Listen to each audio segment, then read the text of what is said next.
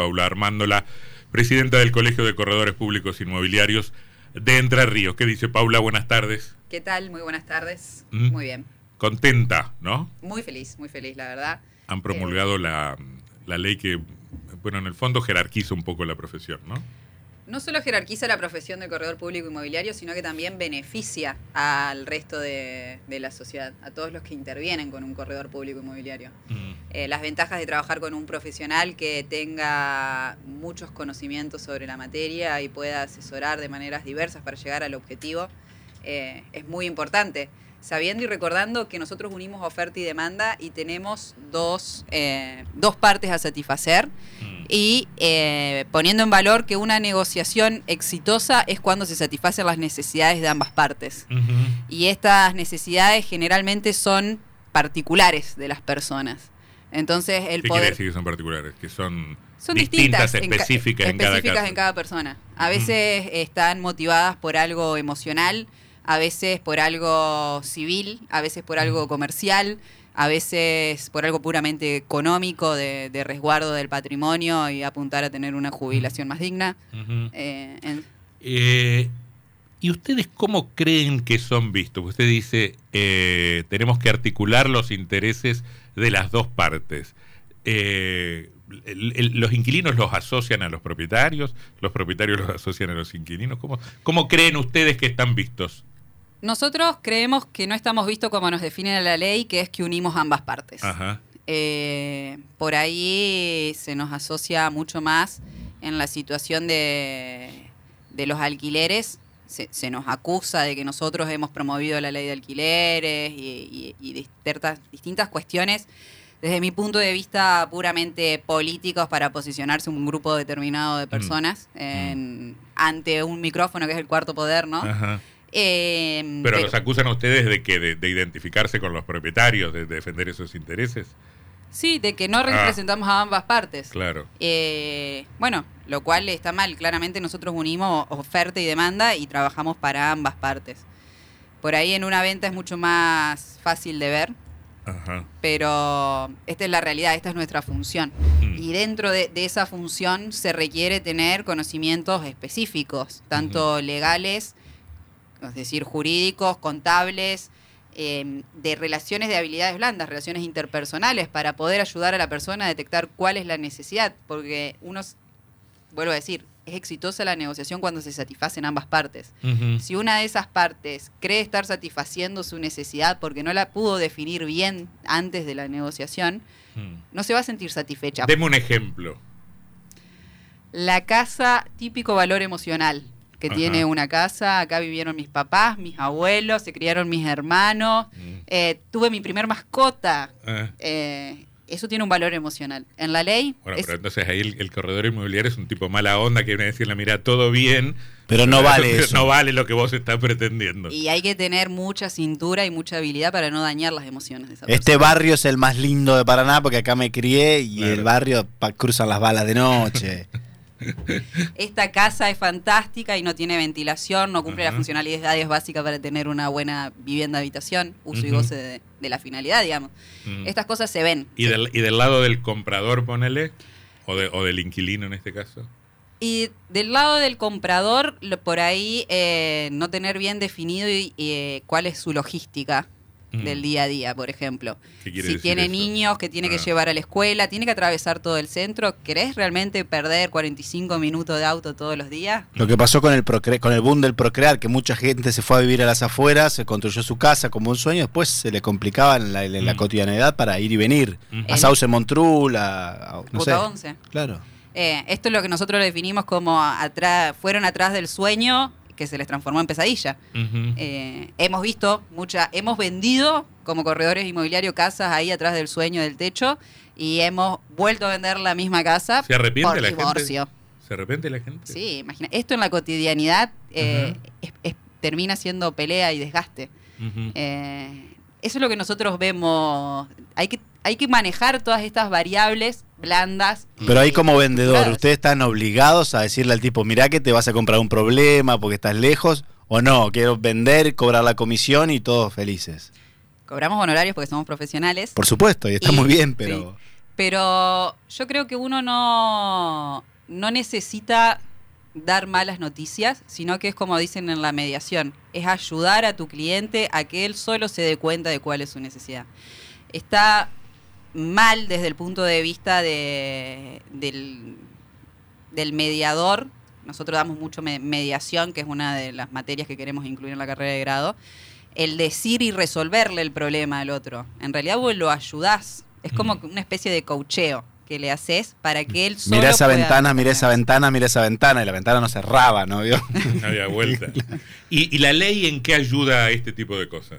Y la ley ayuda a que los corredores inmobiliarios puedan tener esta formación, Mm. puedan tener esta visión integral y que también podamos no solamente satisfacer al cliente común a través de, de estas habilidades blancas, de tener mayores conocimientos legales, contables y, y de armado de negocios, sino también a colaborar y articular con las políticas públicas de desarrollo territorial.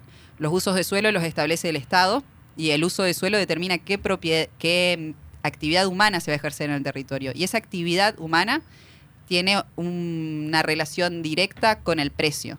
No es lo mismo algo comercial que algo habitacional, no es lo mismo algo que se pueda densificar que algo que no se pueda densificar. Y eso está regulado. Eh, y esa regulación también tiene que contemplar, que es lo que proponemos desde el modelo de Entre Ríos Entre Arroyos que sale del, del colegio, eh, tiene que contemplar esta, esta planificación Mm. y, y acompañarla también, ser rentable, pero teniendo en cuenta las tres variables, economía, ambiente y sociedad. Em, usted ya me dijo dónde se estudia la carrera, eh, pero ¿qué materias dan? En Entre Ríos no existe todavía la licenciatura eh, en corretaje inmobiliario, eh, existe en la Universidad Nacional de Rosario, que es la universidad, la única universidad pública de la Argentina que la da. Eh, tiene, también existe en la UCA, eh, existe en, en universidades de la provincia de Buenos Aires. Ahora a las 18 horas tengo una reunión con la secretaria académica de la UNER para hablar de esto y nosotros anhelamos a que el corredor inmobiliario que estudia en la provincia de Entre Ríos tenga el conocimiento de la normativa de la provincia de Entre Ríos, de los organismos públicos donde gestionar, como así también de la visión de desarrollo sostenible que, que tenemos e impulsamos desde el colegio. Nosotros creemos que el desarrollo territorial sucede a través de dos financiamientos, el público y el privado. El público está claro quién lo gestiona, cómo se gestiona y qué es lo que quiere. Eh, Es más, se habla, se dice. El privado no, y está desatomizado. Entonces, ¿por qué no unir esas dos fuentes de financiamiento y que vayan en una misma dirección y que no nos termine pasando lo que nos pasa en la Ruta 11, que se hacen ciudades lineales que perjudican a los municipios, que terminan por no... de- el sueño se termina transformando en una pesadilla? Articulemos el sector público y el sector Mm. privado y financiemos eso de la manera que nos sirva a todos. Eh, ya le quiero preguntar algo sobre el mercado inmobiliario en Paraná, pero cuénteme algo del, del Congreso de Bienes Raíces. El Congreso de Bienes Raíces viene, sirve para mostrar, lo va a abrir el gobernador, va a contar sobre esta ley, lo va a presentar en, en el sector inmobiliario. Nos acompañan el Consejo Federal de Colegios Inmobiliarios de la República Argentina y la Federación Inmobiliaria de la República Argentina, como así también vienen de todos los colegios y corredores inmobiliarios de todo el país. Y el Congreso es una actividad gratuita que consta de dos días, el 29 y 30 de junio, en la ciudad de Concordia, en el centro de convenciones. Hay más de 40 estanes de, de proveedores inmobiliarios, de proveedores de inmobiliarias, de desarrollos inmobiliarios. Y hay más de 20 oradores que van a estar compartiendo sus saberes de manera gratuita. Nos acompaña el filósofo y pensador Santiago Cobaldov, eh, poniendo en valor esta parte de- del lado de, de- de la humanidad, de la responsabilidad ¿no? que tiene el profesional, que es lo que nos diferencia de los comerciantes. Y que justamente esa la visión, creo yo, que, que tiene el gobernador Gustavo Bordet, el poder tratar a nuestro territorio como lo establece nuestra constitución, como bienes comunes. Y para eso necesitamos profesionales que estén al cargo de, eso, que también ayuda a hacer un autocontrol entre todos los profesionales que ya existen en la mesa de la cadena de valor agregado del bien inmueble y poder eh, entre todos ellos también estar controlando cuál sería el bien común. No es lo mismo que controle uno que controlen cinco. Es más difícil ponerse de acuerdo cinco que Claro, uno solo. sí, habría que definirlo también, al bien común. Em, La constitución lo define igual. ajá, El uso de la, la tierra y el agua son bienes comunes. ajá. Entonces no podemos perjudicarlos y de hecho el respeto a las terceras generaciones es esto. No podés contaminar un río, no podés... Sí. Ahí hay varios problemas. Este, eh, uno es la incapacidad este, manifiesta del Estado para controlar. Sin duda. ¿eh? Falta de inspectores. Este, a mí me parece que ese es un, ese es un problema bastante serio. Este, y después no sé qué, no sé qué se puede decir de la, re- la responsabilidad de los privados en, en- en particular. Yo no sé si efectivamente todos los estudios de impacto ambiental que deberían hacerse se hacen. La verdad que no lo sé. Yo creo que la parte ambiental, la parte, empecemos por otro lado, la parte económica está sumamente desarrollada, la parte social también. El Partido Justicialista lo, lo pudo traer a la sociedad y ponerlo en valor a la parte social. Creo que el debate que se viene ahora políticamente es la parte ambiental. ¿Qué hacemos Mm. con la parte ambiental? Porque sin duda que un delito ambiental no vale lo mismo que un delito personal, uno a uno. Porque un delito ambiental perjudica a miles de personas. Eh, y esto es un debate que, que nos debemos dar como profesionales a través del conocimiento y de la responsabilidad de realmente qué mundo queremos tener. Mm. Hoy ya tenemos las consecuencias a la vista de no contemplar la parte ambiental, no solamente desde la responsabilidad, sino también al inicio de cada negocio. Al inicio de cada ecuación de negocio que nosotros estamos haciendo, tenemos que contemplar la parte ambiental. Si nosotros no la contemplamos al inicio, arrastramos el error hasta el final. Eh, es matemática pura. Eh, estamos hablando con María Paula Armando, la presidenta del Colegio de Corredores Públicos Inmobiliarios de Entre Ríos. ¿Qué pasa con el mercado inmobiliario en Paraná? ¿Cómo es el momento? Dentro de lo que es alquileres, tenemos que dividir lo que es eh, alquileres habitacionales y eh, de alquileres comerciales. Los habitacionales eh, están sumamente la oferta por debajo de la demanda. Esto tiene Habitacionales. habitacionales. sí. La oferta está por debajo de la demanda. Esto tiene varias consecuencias sociales que las estamos viendo. Eh, y también Uno tiene diría que la primera consecuencia es que los precios se van para arriba. los precios se van para arriba, pero a la misma vez los precios se van para arriba por la ley de alquileres. La no previsibilidad que trajo la ley de alquileres, es decir, la incertidumbre de tener contratos a 36 meses, antes eran de 24, y el no poder saber cuál es el precio, eh, tanto para el inquilino como para el propietario, genera una, una incertidumbre. Y esa incertidumbre se ve en el malestar social que cada 12 meses uno está alambrando a ver qué es lo que va a pasar, entonces em, e- eso se, transmite, se comunica y pasa. Si nosotros tuviéramos la certidumbre de lo que va a pasar durante esos 36 meses, Mm. no habría incertidumbre Bueno, cada 12. eh, el problema es que vivimos en un país con inflación. Sin duda, los legisladores que hicieron la ley de alquileres, hay que decirlo, vivían en otro país o y vacacionaban en otro país. porque- Era una ley con buenas intenciones, porque venía a regular algo que andaba mal, pero lo terminó empeorando. Yo no creo que haya sido una ley con buenas intenciones. Creo que los legisladores deben conocer su territorio y legislarlo. Y no digo que, la- los que lo que impulsaron la ley eran un grupo de inquilinos unidos y querían justamente mejorar las condiciones de alquiler a favor de los inquilinos. Y se terminó generando lo contrario. Puede ser, o puede ser un grupito de inquilinos que también estaban relacionados a otros grupos de poder y encontraron un espacio donde había malestar social por falta de quizás de coordinación del mercado o abuso de capital federal y, dijeron esta es la nuestra, vamos por acá, como sucede. Eh, pero yo escuché un montón de veces que estaban a punto de reformar la ley. Dar marcha atrás, dice usted. Sí, sí, cambiarla. La ley fue aprobada por unanimidad. Desde el Colegio Pero de todo el mundo, pero a ver, si hay, si hay unanimidad en algo, es que esa ley salió mal, eh, no sirve, y sin embargo no la modifican.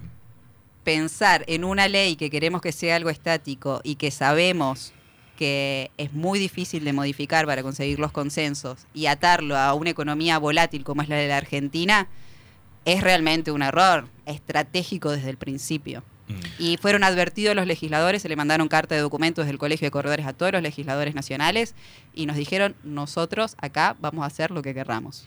¿Hay en Entre Ríos esta situación o esta puja entre los alquileres temporarios y las aplicaciones turísticas como Airbnb, lo que se da en las grandes ciudades, y los departamentos ociosos a la vivienda? O sea, ¿se ve en Entre Ríos esa competencia entre el alquiler temporario turístico por aplicaciones y el alquiler eh, fijo en las unidades? Se está empezando a ver en la costa del Uruguay eh, la competencia entre el alquiler fijo y el temporario, pero muy, muy por debajo de lo que está sucediendo en Capital Federal.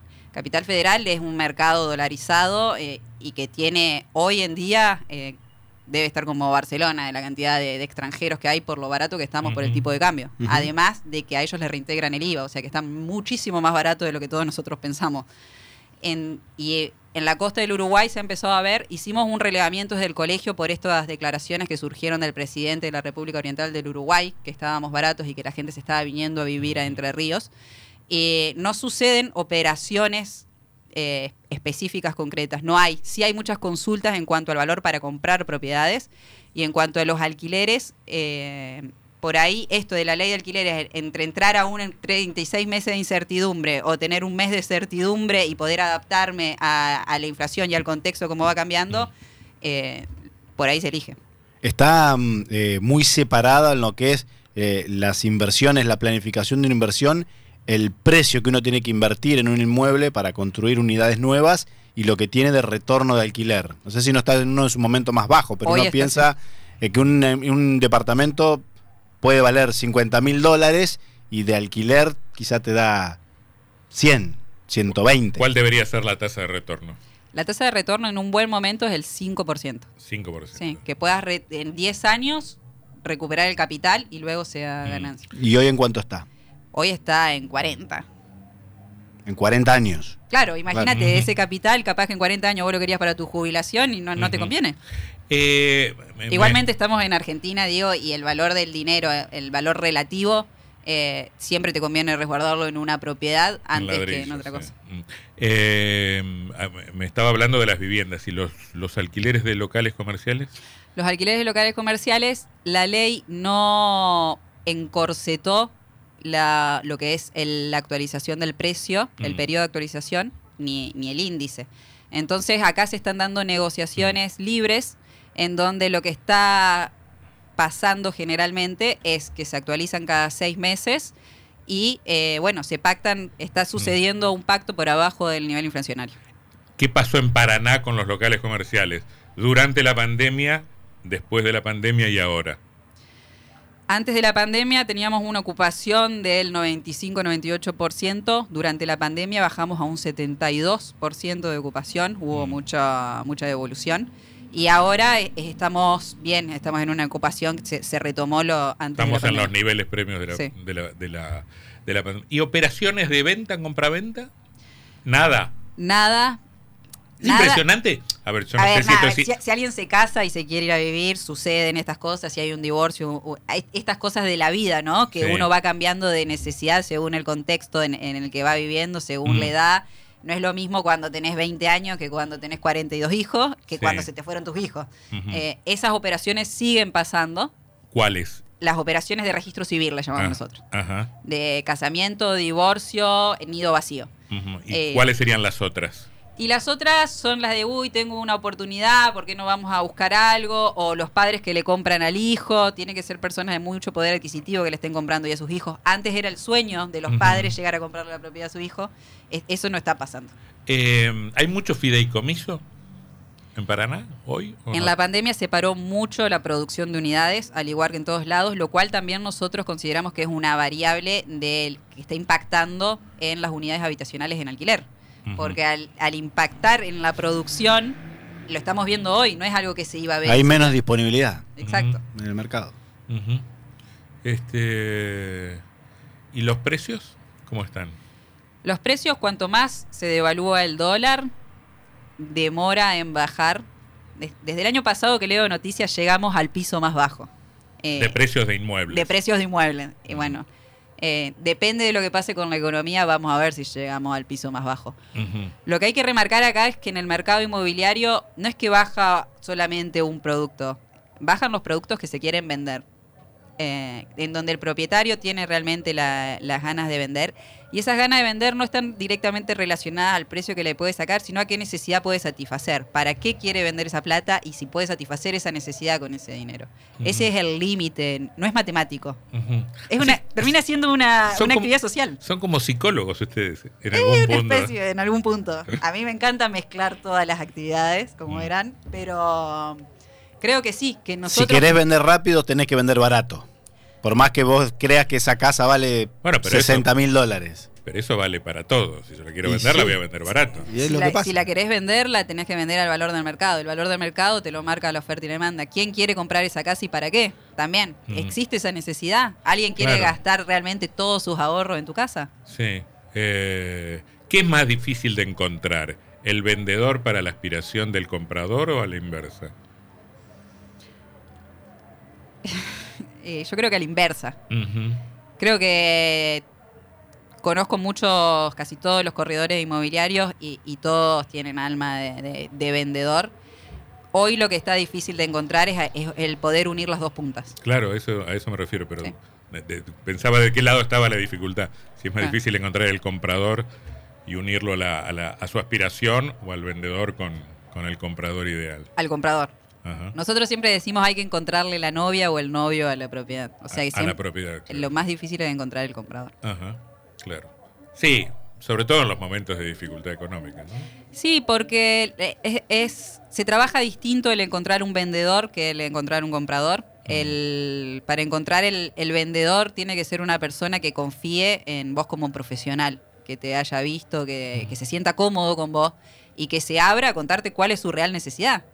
Eh, pensemos que hay un bagaje increíble de necesidades. eh, desde de- departamentos escondidos hasta Ah, de todo. usted. Ah. Sí, sí, es, es impresionante la cantidad de cosas que, que uno puede enterarse, ¿no? Por eso, de hecho, Las cosas de las que se enteran siendo De- corredor de hecho eh, nuestra ley exige el secreto profesional Ajá. por estas cuestiones. ¿Cuáles son las necesidades de las personas? Nosotros no las podemos decir, excepto que un juez nos llame y nos diga qué pasó acá. Está muy bien, está muy bien. Un canto a la privacidad. Eh, gracias, María Paula Armándola, mm, presidenta del Colegio de Corredores Públicos Inmobiliarios de Entre Ríos. Gracias por la visita. Muchas gracias.